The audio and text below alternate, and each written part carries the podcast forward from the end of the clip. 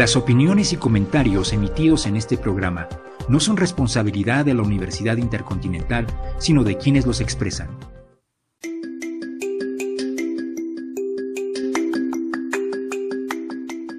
La Universidad Intercontinental, a través de la División de Ciencias Sociales, presenta Edwilcast, el podcast de la licenciatura en Pedagogía e Innovación Educativa.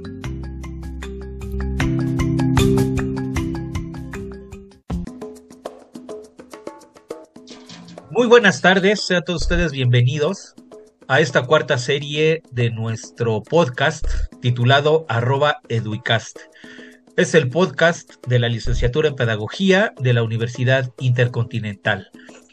Hoy, nuestro, eh, eh, hoy es nuestro primer programa del año, es el primer programa de nuestra cuarta serie y es el consecutivo 31. Desde que empezó esta iniciativa radiofónica en línea, han sido 31 programas contando el de hoy que hemos realizado y estamos muy gustosos de llegar hasta este momento. El programa que hoy estaremos realizando lleva por título La docencia en la era digital. Por supuesto, un servidor, Omar de la Rosa López, y el buen y tan querido amigo Jorge Luis Paz Vázquez, profesor de tiempo completo de la licenciatura en Pedagogía de la Universidad Intercontinental. Estimado Jorge, ¿cómo estás? Muy feliz año, nuestro primer programa del año. ¿Cómo la ves? ¿Cómo te ha ido? No, pues acá súper emocionado, eh, pues tomando todo el brío para poder empezar reanudar este proyecto que es muy importante, como bien lo mencionas, y que pues ha llegado a muchos espacios, ¿no? Y bueno, eh, eh, agradeciendo a todas las personas que han seguido este programa y, también de igualmente, eh, de la misma manera, los saludo. Buenos días, buenas tardes, buenas noches, dependiendo de la hora que nos estén escuchando. Y bueno, pues a darle con todo, porque hay muchas reflexiones, muchas cuestiones que es muy importante que empecemos a, a, reflexionar sobre ellas. Hay algunas contingencias, unas cuestiones urgentes que definitivamente para los que estamos en la educación tenemos que empezar a trabajar. Así es que feliz aquí de estar contigo, mi queridísimo Omar. No, pues la felicidad es compartida, buen amigo mío. Así que los dejamos con esta primera melodía y al regreso del corte platicamos un poco sobre ella. Maestra, es para usted. ¡Que la baile! Ay, mis amigos, ¿qué creen que pasó? La maestra de la escuela en la clase se cayó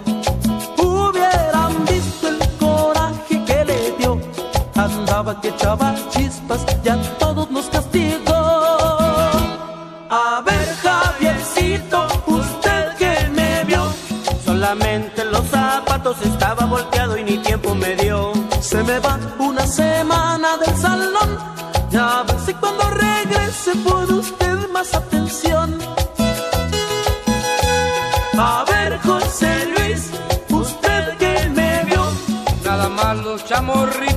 estaba agachado cuando sucedió. Se me va dos semanas del salón, ya a ver si cuando regrese por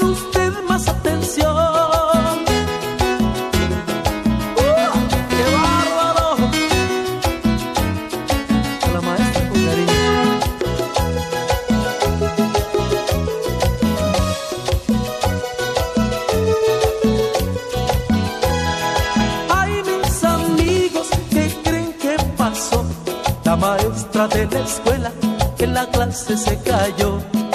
Hubieran visto el coraje que le dio.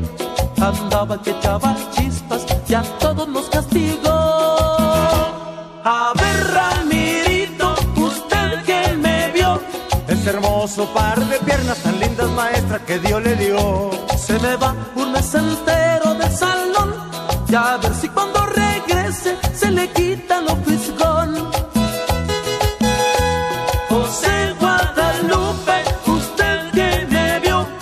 la voy a poner fácil, mejor el castigo me lo pongo yo.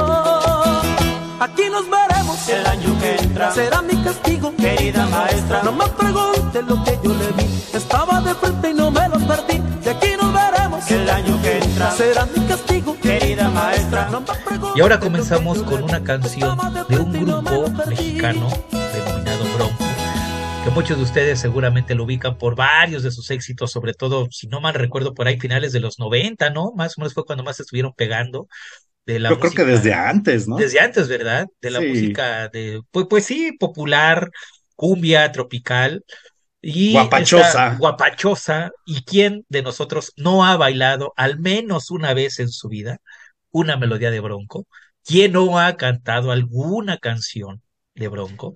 Más allá de cuáles puedan ser nuestras preferencias musicales, al estar en el gusto popular, bueno, en algún momento hemos disfrutado, ¿no? De estas canciones. Y ahora en tanto que la temática es la docencia, pues empezar de una manera un poco alegre, una letra jocosona, curiosa, chistosa, ¿no? Para el holgorio. Y es la manera con la que decidimos empezar nuestro programa de hoy. Pero ahora sí, empecemos a ponernos un poco más serios, sin abandonar, por supuesto, el ánimo y el buen humor. Empezar a discutir sobre la docencia en la era digital. Pero antes de empezar a, o bueno, más bien, para iniciar esta breve charla, me gustaría compartir algunos datos muy breves. El primer dato es de el Instituto del Futuro, eh, perdón, Instituto para el Futuro de la Educación del Tecnológico de Monterrey, que en el año 2021 aventó, eh, publicó esta pequeña, un, un, un, un, estudio, y dentro de este estudio, en donde participó la UNESCO, dice lo siguiente.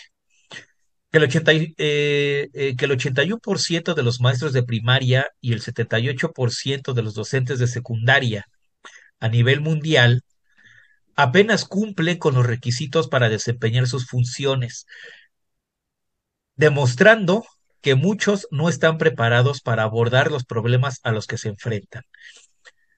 Este estudio surge en el contexto, todavía estábamos en el 2021, en donde había, había confinamiento, estábamos resguardados y estábamos formándonos a través de las tecnologías a distancia, en las en, sesiones síncronas o asíncronas. Entonces, es, es- estos porcentajes son precisamente de la educación en línea que a causa de la pandemia, bueno, muchas de las naciones estuvieron obligadas a llevar a cabo, ¿no? El caso de Latinoamérica es todavía más preocupante, ya que el 83% de los maestros de primaria y 84% de los maestros de secundaria no cuentan o no contaban en el 2021 con las herramientas digitales necesarias para enfrentar los retos que ha traído o que trajo la pandemia. Repito el porcentaje. Profesores de Latinoamérica de primaria y secundaria, 83% en el caso de primaria y 84% en el caso de secundaria. Aquí no hay números sobre los de media superior ni tampoco sobre los de nivel superior pero esta numeralia ya nos da un panorama de qué sucedía en el 2021 con la docencia, en donde por cuestiones pandémicos, repito, nos vimos obligados al confinamiento y a hacer uso de las tecnologías para cumplir con los planes y programas escolares, ¿no? Este primer dato te lleva alguna opinión, alguna reflexión, mi estimado Jorge, ¿qué opinas? Bueno, está súper fuerte y, y bueno, pues a mí, primero, antes que nada, me traslada, me voy a retroceder en el tiempo Adelante, un poco, ¿eh? Porque esto, esto me parece bien interesante. Eh, apenas tienen los requisitos mínimos para ejercer la profesión, ¿no? Digamos. Y, yo creo que hace, este, cuando descubrí este texto de Hannah Arendt que se llama La crisis de la educación, ya lleva varios años, así más o menos como unos 10 años que lo descubrí. La verdad me pareció muy revelador varias de las cosas que plantea ahí de por qué hay una crisis en la educación. Pero a propósito de lo que estás comentando, a mí me parece sumamente relevante justamente el segundo punto que ella expone como parte de la crisis de la educación y Claro. que se centra exclusivamente en el docente y en el cual dice que se abandonó por completo el saber especializado, científico, intelectual, eh, teórico, etcétera, etcétera. Se abandona eso en el profesorado para, eh, digamos que empezar a trabajar todo lo que tiene que ver con los métodos, las metodologías, con la parte instrumental de lo que es la enseñanza. Entonces, ella detecta, y estoy hablando de los años 50 en Estados Unidos, ella detecta que una de, de las razones por las cuales la crisis de la educación es sumamente, en ese entonces decía, ya lo veía ella, pero yo creo que ella, ese texto tiene mucha vigencia. Una de las razones de la crisis de la educación es que el maestro dejó de, de, de conocer, de, de, adquirir una cultura amplia, un, vasto conocimiento, y eso poco a poco, o conforme ha ido pasando el tiempo, se ha incrementado ese vacío, se ha incrementado fuertemente y muchas de las políticas, aquí sería difícil empezar a hablar de manera global, porque sí, eso sí ya depende de muchos contextos, pero vamos a decirlo de manera muy general, al menos te voy a poner el ejemplo de México y, de, por ejemplo, España, que eh, eh, pero al menos muchas de las perdón, pero al menos en países latinoamericanos, si bien no se puede generalizar, pero sí podemos decir que compartimos muchas, muchos aspectos. Similitudes, claro. Muchas similitudes. Y lo que pasa aquí pasa en Argentina, Colombia, eh, Chile, en Chile, Uruguay y viceversa, ¿no? Es decir, hay, hay, hay, situaciones que compartimos y podríamos estarlas este, poniendo al mismo nivel, pues, ¿no? Pero perdón, te, te, te decías, Jorge. Sí, te comentaba que independientemente de, digamos, las diferencias en, en el tiempo, en lo que sí comparten, como tú bien dices, en Latinoamérica, pero también te pongo el ejemplo de España, es que ha habido momentos de gran reactivación en la educación, pero también otros momentos, principalmente en las últimas décadas, de una gran desactivación. Todo esto tiene que ver con una serie de políticas globales que ya todos conocemos, una serie de políticas en donde se deja de lado los aspectos de, la, de, de las políticas públicas, de sobre todo todas esas que están encaminadas a lo, a lo, social, a lo cultural, se han dejado como de lado, como que no han interesado en muchos países. En algunos países ha sido desastroso incluso, porque han bajado los presupuestos terriblemente eh, en educación, en salud, en campo, en, no sé, te podría podríamos enumerar varias cosas, pero tomando en consideración este precedente que te estoy mencionando de Hannah Arendt, y luego este cambio paradigmático en las políticas y en la economía que han llevado también a declinar en los presupuestos, pues entonces ahí tenemos una la fórmula de la destrucción total de lo que es el, la formación del magisterio, ¿no? O sea, sí se oye un poco rembombante lo que acabo de decir, pero si tomamos en consideración los números que acabas de decir, es una verdad. Son desastrosos. Claro, los números creo que si bien no mientan, más bien no sé si no mientan los números, porque también el, el, análisis de los números nos lleva a muchas, a muchas eh, complejidades, pero al menos los números sí son el reflejo claro de algo que ahí está vivo, ¿no? Y que hay que abordarlo y hay que llamarlo por su nombre. Mira, en, en, en el marco de estas últimas ideas que comentabas, por ahí creo que este segundo dato que encontré, este, puede, nos puede seguir dando elementos para, para, para continuar la conversación, mi estimado Jorge. Y este dato también es del eh, Instituto por, la, por el Futuro de la Educación, del Institute for the, eh, for the Future of, eh, of, Education, también del Tecnológico de Monterrey, y dice esto, mira. Y es más particular en el caso mexicano. Dice, de acuerdo con el estudio El que mencioné, en el, en el que participaron 573 maestros de todo el país, repito, de nuestro país, México. El 75% de los encuestados considera que su profesión fue revalorada tras la pandemia y esto los ayudó a mantener la motivación por la docencia pese a la situación vivida en los últimos meses. Podríamos pensar que esa situación vivida es lo que tú nos platicabas, los aleja, los obliga a pensar en otras cosas y no propiamente en, en, en asuntos de engrandecimiento espiritual, eh, perdón, espiritual, estoy pensando en que de engrandecimiento intelectual y cosas así, ¿no? Pues también espiritualmente hablando, también, ¿no? Desde el punto de vista romántico, ¿no? Eso sí, también. La cosa es que dice, bueno, a pesar de esa situación, el que creen que su, creen que su eh, profesión, que nuestra profesión docente se, se revalorizó. No obstante, 42% de ellos consideró que un mayor sueldo sería un factor para mejorar su motivación laboral. Y aquí entramos y aquí se toca también un tema interesante, los sueldos. Entonces, nos alejan de un engrandecimiento intelectual para entonces atiborrarnos de cursos de actualización y capacitación, ¿no? Instrumental. o sea, instrumental y, funcionar en un engranaje digital. Porque eso es lo que a lo que la pandemia nos llevó, pero además la post, bueno, no sé si ya estamos hablando del post, de, de, de escenarios pospandémicos, pero una vez que se autorizó que regresáramos a las aulas, esta lógica permanece. Esta lógica permanece. Y entonces nos sentimos revalorizados. Hablo en plural porque somos docentes, pues, ¿no? Sí, claro. Nos sentimos revalorizados en tanto que fuimos importantes para llevar a cabo una educación en tiempos digitales a la que nos vimos obligados por, por el asunto de, de, la salud global, pero no por otras cosas. No sé si me explico. Y creo que es, es algo que tú, que, tú mencionabas, ¿no? Y en tanto que nos sentimos ahora revalorizados, creo que nos subiría la moral un mejor sueldo. ¿Qué opinas? No sé, ¿qué, qué, qué te parece? ¿Qué, te, qué te, ¿Qué te parece esto?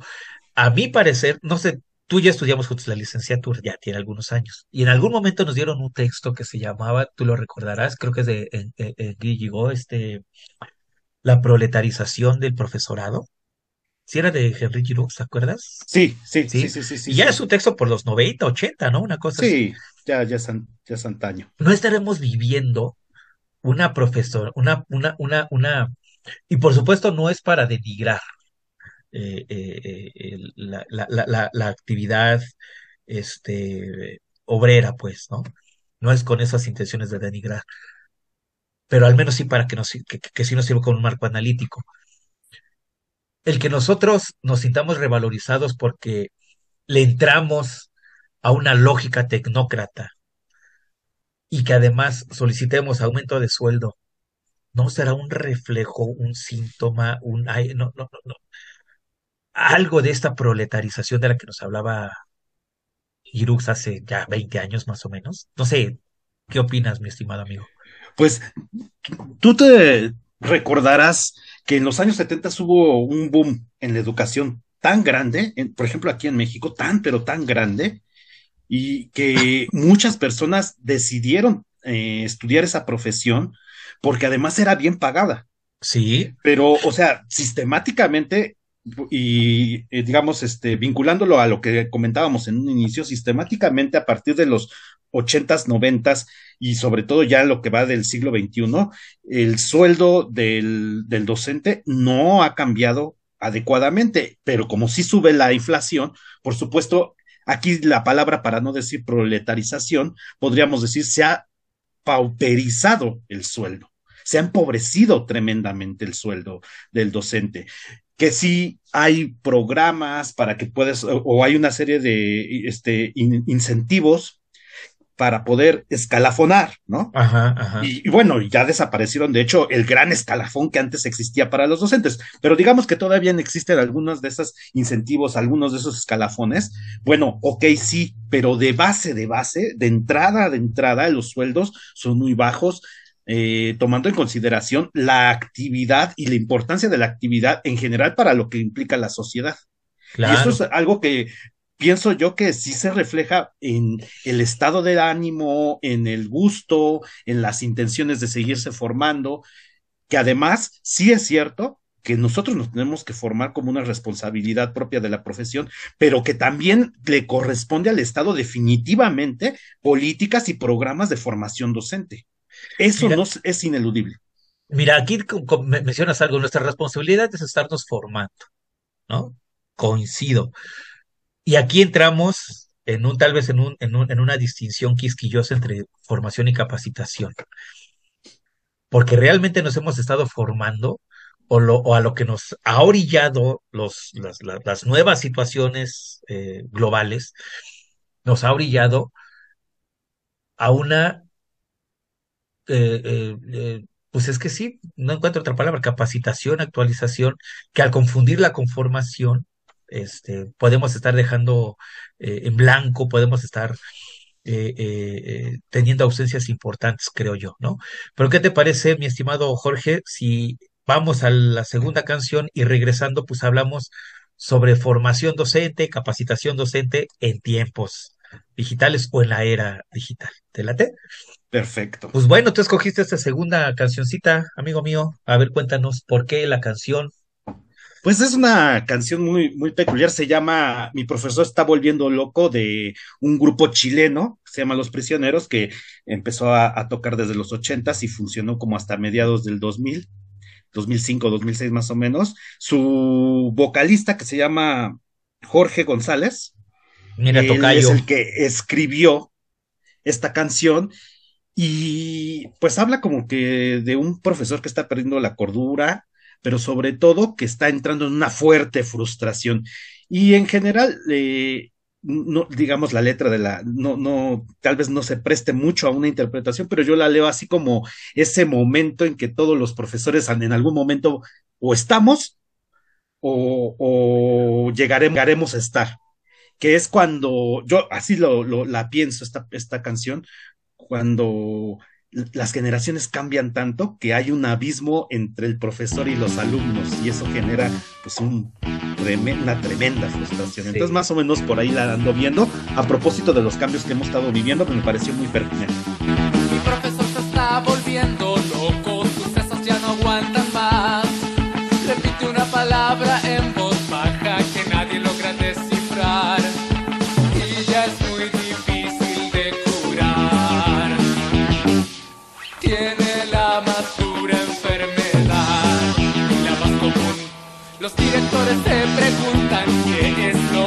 El profesor. Sus compañeros saltan de contentos, no tomaron la lección. Tiene la más dura enfermedad. A edad no tiene marcha atrás. Yo comprendo el porqué, mucho mejor que usted.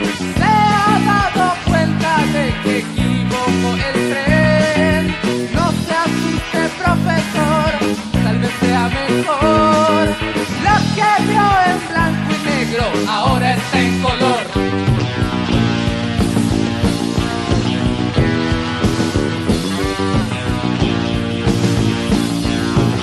Mi profesor no se comporta de acuerdo con su dignidad. Está quemando libros en el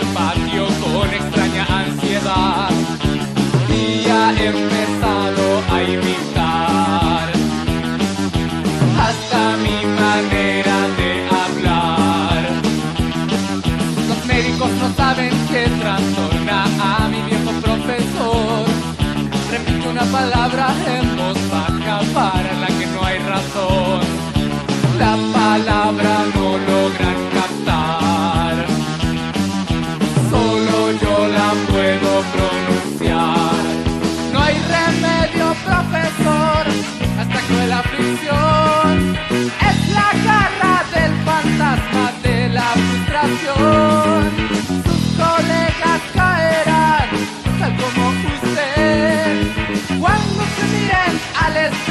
la próxima vez.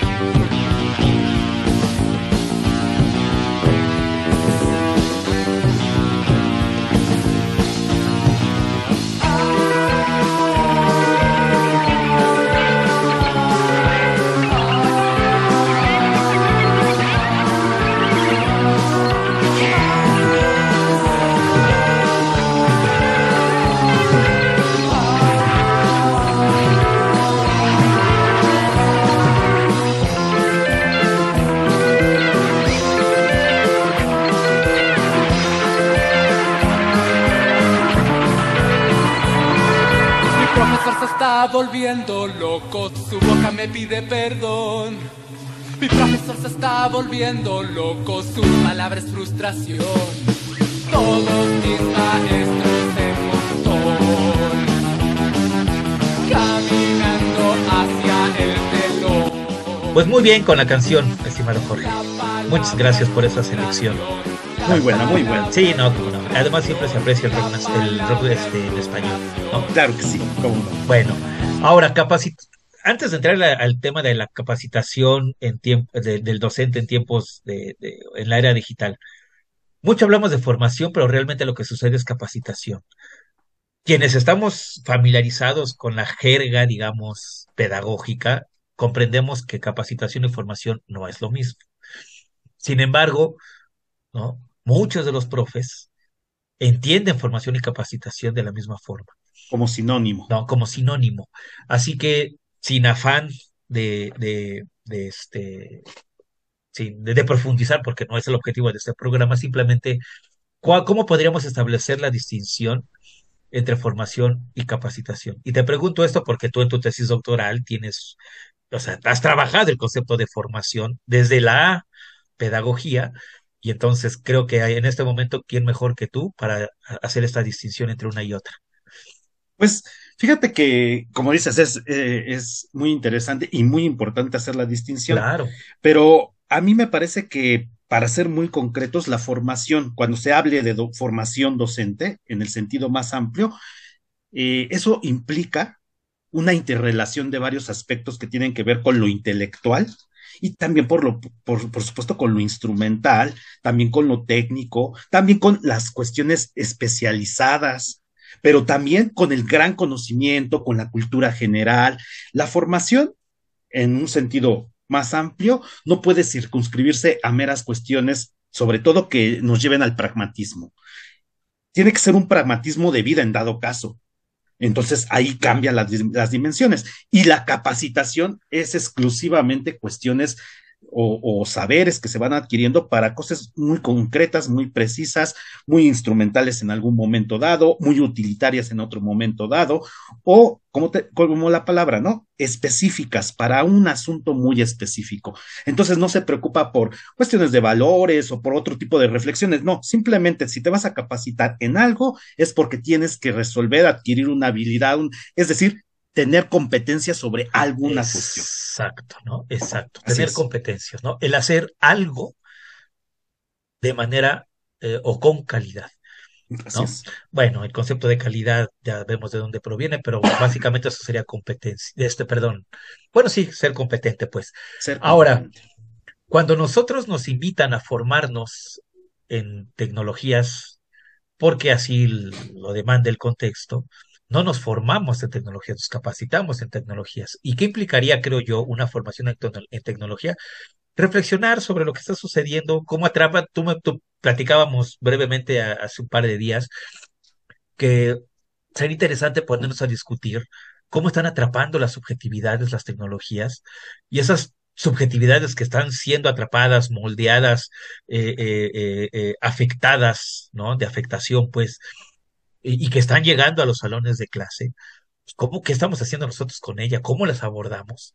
¿Cómo están atrapando las tecnologías a nuestras propias subjetividades docentes? Y, y, y, esos temas no se reflexionan en los cursos de capacitación.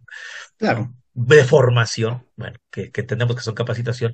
Lo que se discute es otra cosa, ¿no? Lo que se discute es otra. Y creo que necesitamos, urge una reflexión profunda del cómo nos estamos constituyendo como docentes precisamente en la era digital. Sí. ¿No? Sí, y, es que fíjate que, el porque acá el problema es que eh, lo único que ha sucedido es que se cree que el docente está actualizado o ya está eh, preparado para enfrentar este tiempo con el simple hecho de saber aplicar eh, todo, pues todo, todo lo que es lo que implica la era digital, o sea, todos los gadgets, todas las aplicaciones, toda la tecnología. Mientras la sepas aplicar o la sepas utilizar, ya entonces quiere decir que estás actualizado. Y por supuesto que eso es una fragmentación tremenda de lo que debería de ser la formación docente en estos tiempos. Una formación que empezaría con lo que estás comentando, pero eso definitivamente definitivamente. Ya los usos y todas las aplicaciones que se puedan hacer de esto que tenemos aquí a la mano, esa es otra cosa. Pero si no hay una reflexión, lo que estamos haciendo es capacitarnos. Claro, mira, aquí eh, encontré una nota, bueno, bueno, sí, una nota. Es el eh, que, que, corresponde al sexto estudio sobre el uso de la tecnología en la educación de Blick Learning que este, fue publicado, ahorita te digo la fecha, híjole, no le encuentro, ahorita te digo la fecha, pero es muy reciente, no tendrá más de dos años. Y es un estudio que, en el que participaron profesores de España, Argentina, Brasil, Chile, Colombia, México, Perú, entre los que más destacan. Y algunas claves de la educación, ahora que regresamos a lo, a lo presencial, y yo lo decía hace ratito, aunque hayamos regresado a lo presencial, el tema de la tecnología pues llegó y ahí está permanente, porque eh, nosotros que nos desenvolvemos en la presencialidad, podemos dar cuenta de que eh, eh, eh, el asunto de la tecnología, el asunto de lo digital, involucrarlo en la enseñanza, involucrarlo en el aprendizaje, eh, ya no se va a ir, pues. No. Y hay que estar constantemente tomando en cuenta eso, ¿no? Sí, sí. Entonces, algunas claves de la dice este, dice este estudio que algunas claves de la educación ahora que regresamos a la presencialidad, dice, mira, los docentes claman por mejoras de conectividad, infraestructura y formación. Pese a estas dificultades estructurales, la comunidad docente sigue creyendo en el potencial transformador de la tecnología. Por ahí, no quiero ser, tal vez jugándole un poquito al abogado del diablo, o no lo sé muy bien. eh, por allá del 2005, más o menos, una pedagoga argentina que se llama, creo que ya, lamentablemente ya falleció, Edith Ledwin, va a decir que hay, al menos en el ámbito de la tecnología y la docencia, como que dos grandes bandos. Y no es muy complicado de comprender lo que ella dice. Están los de la tecnofilia y los de la tecnofobia. ¿no? Y que es muy difícil encontrar bandos, bandos, eh, diría Beuchot, diría Beuchot, analógicos, ¿no? Analógico. Bueno, Puro relativismo. Puro, ah, o hay puro relativismo, o puro o puro absolutismo. Sí. ¿no? Eh, pero que está complicado lo analógico. Bueno, pues a mí me suena, a mí en lo muy personal, pensar que en la tecnología, y, y lo, y lo, y lo cito, ¿en dónde estaba? Hay un potencial transformador de lo social, nos llevaría a diversas reflexiones porque no lo sé, al menos en el sentido político que significa el concepto de transformación. Pero no sé tú qué opines, mi estimado Jorge. Pues mira, yo creo que esto viene a colación de lo que ya, así de lo que ya, con lo que ya empezamos. El problema de, haber instrumentalizado la docencia tanto por mucho tiempo, no digo que hasta la fecha, ¿eh? O sea, porque eso también es otro error, decir que todavía seguimos siendo instrumentales exclusivamente. No, o sea, sí hay una variación muy grande. Cuando estaba citando, te estoy hablando de Hannah Arendt, estoy hablando de los 50 y aquí en México podríamos estar hablando de ese tiempo hasta los 70s, 80s. Sí, esa instrumentalización, es decir, dar prioridad al método, a, cómo, a, a una didáctica de métodos, e- esa, esa cuestión en detrimento de los saberes y los conocimientos, y que después se juntó con todo lo que es la transformación global, las políticas neoliberales y todo esto, en donde se bajó los presupuestos de lo que estábamos hablando, Ajá. yo pienso que todo eso eh, ha traído como síntoma este tipo de declaraciones. Es un síntoma, porque al estar eh, especializándose en cuestiones de, de técnicas, de métodos, eh, al estar el acento en ello y al descuidar en general el conocimiento, eh, todo, todos los avances científicos que se están dando, pues por supuesto, de momento uno nos, se aleja de lo que, por ejemplo, muchos sociólogos ya desde el 2000 empezaron a comentar. O sea, hubo un tiempo que Manuel Castells, este, Gilles Lipovetsky, Manuel Castell es uno de los más importantes sociólogos sobre la comunicación. Y él tenía mucho optimismo en esa época. Estoy hablando de principios del 2000, de, este, o incluso desde los noventas, gentes como Lipovetsky, Castell tenían un gran optimismo, este optimismo que ahorita me acabas de declarar. Pero ya para este momento, ellos ya han retirado completamente esas palabras la han retirado así rotundamente, dicen, o sea, hubo un tiempo que nosotros pensábamos que esto iba a ser algo transformador, iba a ser sumamente democrático, el conocimiento se iba a esparcir por toda la sociedad, se iba a democratizar la información, etcétera, etcétera, pero ahora con todas las nuevas formas de control tan sofisticadas que existen, se dan cuenta que eso definitivamente sigue teniendo una serie de aspectos críticos que hay que estar analizando, regulando, estudiando, claro, pensando, claro. etcétera, etcétera. Pero yo lo quería relacionar con este asunto de, de, la formación docente, porque el docente al no estarse formando en multidisciplinariamente, que es lo que está diciendo la sociología, la filosofía, sino exclusivamente en cuestiones de didáctica y de, de ciertas psicologías, pues por supuesto se queda eh, lejos de estas discusiones. Por eso hay una, eh, te digo, te vuelvo a repetir, y quizás es un poco feo lo que estoy mencionando, pero este tipo de comentarios definitivamente más bien me parecen sintomáticos de la falta de formación docente. Mira, esto que tú mencionabas ahorita Manuel Castells, no recuerdo si es Manuel Castells, Manuel Cal Castells, el que acuña la categoría de ecología de los medios. No recuerdo si fue él, porque también se la leí y con mayor eh, eh, desarrollo a este Roberto Argentino, también eh, comunicólogo. Ay, perdóname que se me fue ahorita el, el, nombre de este autor argentino. Ahorita me he de acordar. Bueno, ¿por qué digo esto? Porque en este concepto de categoría, bueno, esta categoría de ecología de los medios, eh, dice que en un principio la sociedad dictaba la agenda de los medios. Lo estoy resumiendo, ¿eh? tal vez pueda estar siendo muy simplista, espero no ser tan simplista. Pero que ahora, en la era mediática, ahora son los medios quienes dictan la agenda sociopolítica.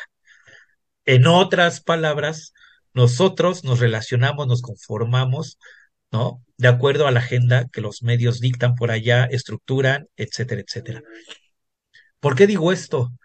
Porque creo que los docentes, ahora en la era digital, esta ecología de los medios es una ecología de los medios digitales y ha dictado, si no por completo, en altísimo porcentaje, hacia dónde tiene que ir la docencia del siglo XXI.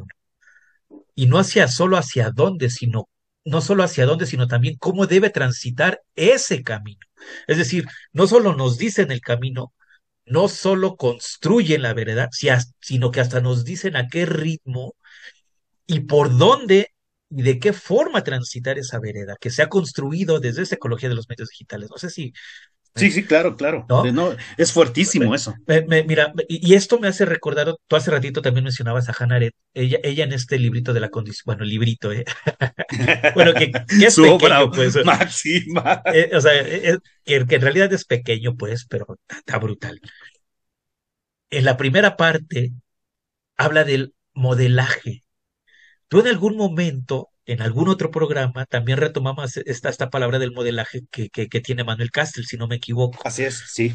Y Aren dice, cuando nos for bueno, cuando alguien forma eh, eh, eh, algo, cuando más, más, bien no forma, cuando, cuando alguien fabrica algo, la fabricación que hace de ese algo lo hace en función de una idea. Pero esta idea aunque uno crea que es consciente, podemos pensar que es consciente, pero fue imbuida y no sabemos ni siquiera ni cómo ni cuándo fue imbuida. Y entonces nosotros solo respondemos a las ideas que se nos han imbuido y en consecuencia fabricamos, ¿no? Y entonces, cuando yo hago una silla, yo tengo la idea de cómo hacer una silla, pero el concepto silla no fue un concepto que yo construí, sino que es algo que ya tiene una tradición, pero no sé ni por dónde, ni por cuándo, ni cómo es que llegó a mí, pero llegó, y entonces conforme esa idea que se me fue imbuida, yo voy a hacer silla, y a lo mejor la hago de diferentes formas, de diferentes colores, pero corresponde a lo que, a lo que significa. No sé si estoy siendo claro. Sí, no, sí, sí, sí, sí, claro. ¿por qué, o sea, ¿por qué digo esto? Porque ahora tal parece que de la misma forma que se fabrica una silla, una cama o cualquier otro, que ya son ideas, ¿no? Docente en el siglo XXI o la docencia en el siglo XXI puede ser objeto de este tipo de fabricaciones. Y me parece que eso es bien, no sé si peligroso, pero algo que al menos quienes estamos en el ámbito de lo educativo hay que estar muy atentos sumamente atentos. Sí. No, y fíjate que, que, y retomando con lo que inicias este comentario, no sé. Bueno, sí sé o sí sabemos. El, docen, el equiparar la docencia o la carrera docente o la profesionalización docente o la formación o capacitación docente, equipararla con la velocidad tecnológica, fue un despropósito asqueroso, Sí. perdón la palabra que acabo de utilizar, pero es que no, me parece encolerizante que no sé quién en los tic- think tank de Silicon Valley o de sepa qué este lobby intelectual pro este pro tecnología, de momento se dijo, pero pues entonces el docente, si quiere estar actualizado, tiene que ir a la velocidad de la luz, es decir, a la, a la velocidad como se está transformando la tecnología. Uno de los primeros que empezó con estos argumentos, no sé si fue el primero, pero es un autor latinoamericano que es Claudio Rama, seguro lo conoces, uruguayo, Sí, sí, sí, lo he escuchado. ¿no? De hecho, él fue el de los primeros que empezó con esto de los modelos híbridos y, y, y, y- y los nuevos perfiles de los docentes. Y eso lo dijo antes de la pandemia, él lo está diciendo desde el 2012, Sí, claro. 2010, una cosa así, ¿no? Así que lo único que hizo la pandemia fue acelerar este asunto, pero ya estaba presente desde principios. Lo que hizo la de- de- pandemia es, 21. es, es que dijeran, ya ven cómo si era Eh, necesario. ándale, ándale, ya ves, te dije, Te dije, sí, te sí, dije, sí. ¿no? Ya me acordé del autor argentino, Alberto Escolari. Ah, ok, sí, claro, sí. Te decía que él, a, él, a él le he leído más, con más desarrollo esta, esta onda de la ecología de los medios, aunque creo, ahí sí me falla el dato, que la acuñó, este, y no es cierto, ni siquiera la acuñó Castells, allá la acuñó McLuhan. Ah, ok, los- McLuhan, sí. desde los 60 en su libro este, La Galaxia Gutenberg. Ok. Bueno, pues, eh, pues mira, se nos está yendo esta charla como agua, mi estimado amigo, ¿no? Estamos llegando al, al término de esta, de este primer programa del año. Se quedan muchas cosas en el tintero, en la discusión. Creo que tendríamos que hacer una un segunda segundo, una- parte, ¿no? Pues mira, eso hemos dicho de la reforma curricular y ya no nos aventamos una segunda parte. ¿Te acuerdas la que hicimos en mayo del año Sí, pasado? sí, sí, del marco curricular. No, sí, pero sí, no, sí nos aventamos dos partes de ese. No, bueno, la segunda parte fue cuando abordamos un poco sobre si era ideológico o no. Sí, es cierto, tienes razón. sí. Eh, los dejamos con esta canción, con esta rola nos despedimos, no sin antes pedirles que consulten, eh, los, invitamos a que estén atentos de nuestro Facebook, que es arroba educast, en donde estamos subiendo y vamos a seguir subiendo los programas que, que, que vamos realizando. Eh, mi Twitter, arroba Omar de la Rosa López. ¿Cuál es tu Twitter, Jorge? Eh, o bueno, Jorge Luis Paz. Jorge Luis Paz, sí. Jorge Luis Paz, ¿no? Eh, el Twitter de, eh, este, de Jorge arroba Jorge Luis Paz. Ahí nos pueden encontrar, escríbanos. Si alguien de los que nos escuche tiene la intención de, de dialogar algo con nosotros, de presentar alguna inquietud, así De proponernos algún de, tema. de proponernos algún tema, y si nosotros no estamos eh, eh, al nivel de los conocimientos de los temas propuestos, pues con todo gusto podemos buscar a alguien que venga a, reflexionar y a- y a dialogar con nosotros, ¿no?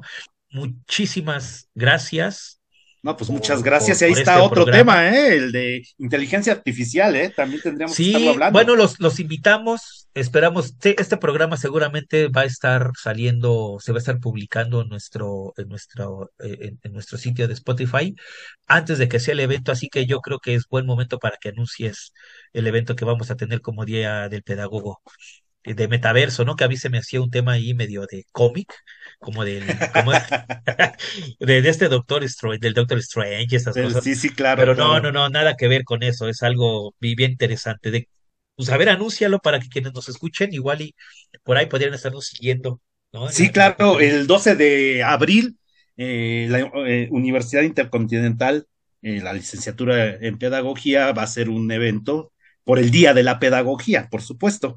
Y entonces, en esta ocasión nos interesa mucho estar abordando todos estos temas de la era digital y en específico lo que es la inteligencia artificial, el metaverso, las didácticas eh, surgidas a propósito de todo eso y las reflexiones posibles que podemos hacer en torno a ello, nosotros como pedagogos, que vamos a, eh, como ya lo habías mencionado, a recibir subjetividades vinculadas, eh, eh, modeladas y formadas por este tipo de influjos, ¿no? Fabricadas. Por supuesto, y fabricadas, ¿no? Eh, cuando Alberto Constante hablaba sobre los algoritmos y cómo, los, cómo nosotros construíamos nuestra felicidad desde los algoritmos. Sí, sí, sí, sí, Algo así por ahí iba su, su discusión aquella vez.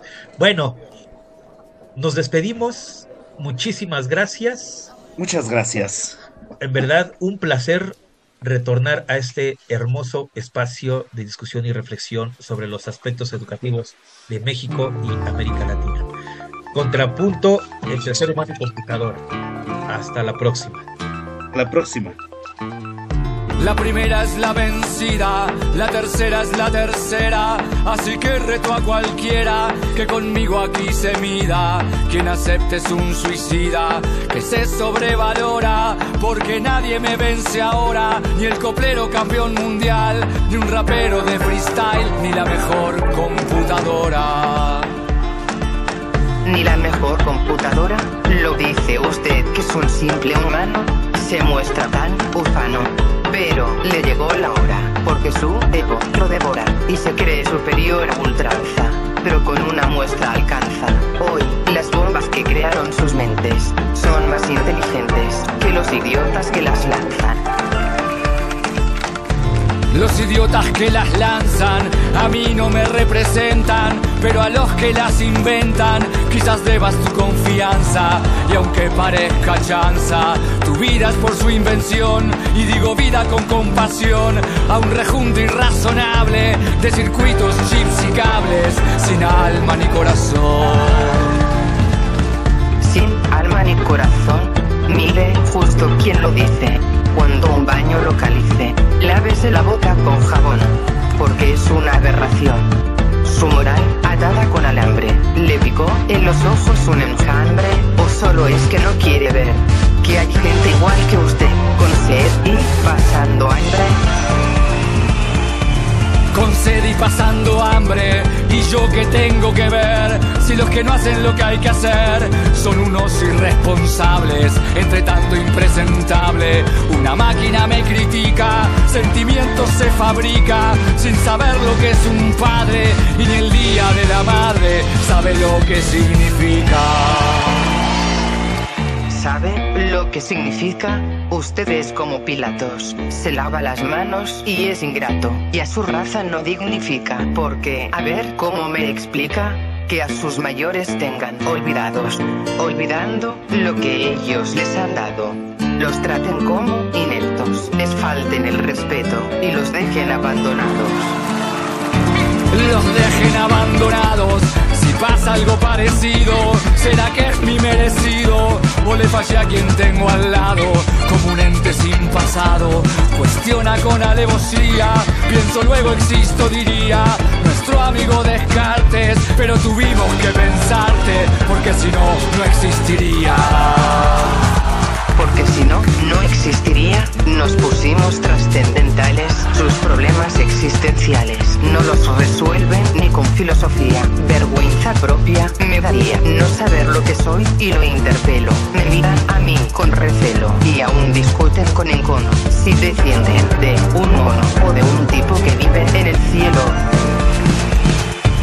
De un tipo que vive en el cielo. Es una reflexión aguda. Prefiero tener esa duda que ser un pedazo de fierro. Soy mi propio testaferro. Que me escuches, te sugiero.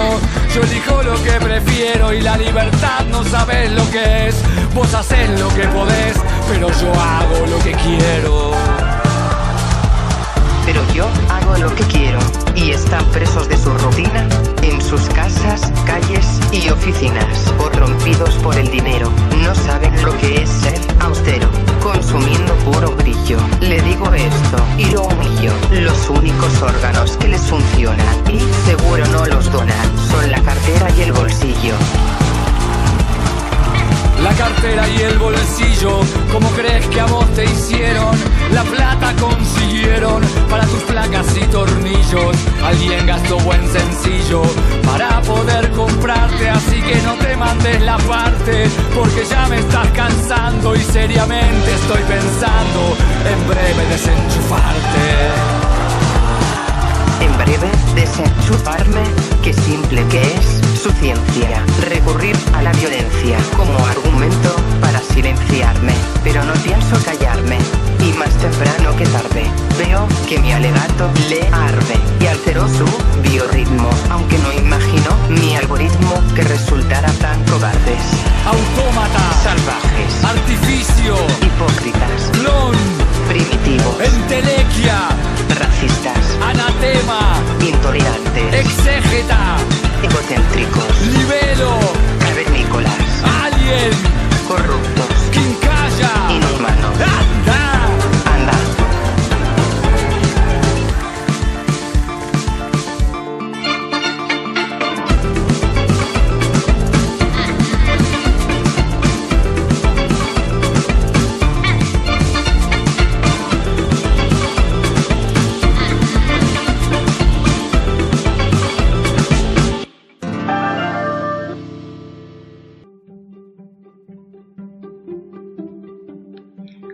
Gracias por escuchar este episodio de Eduicast.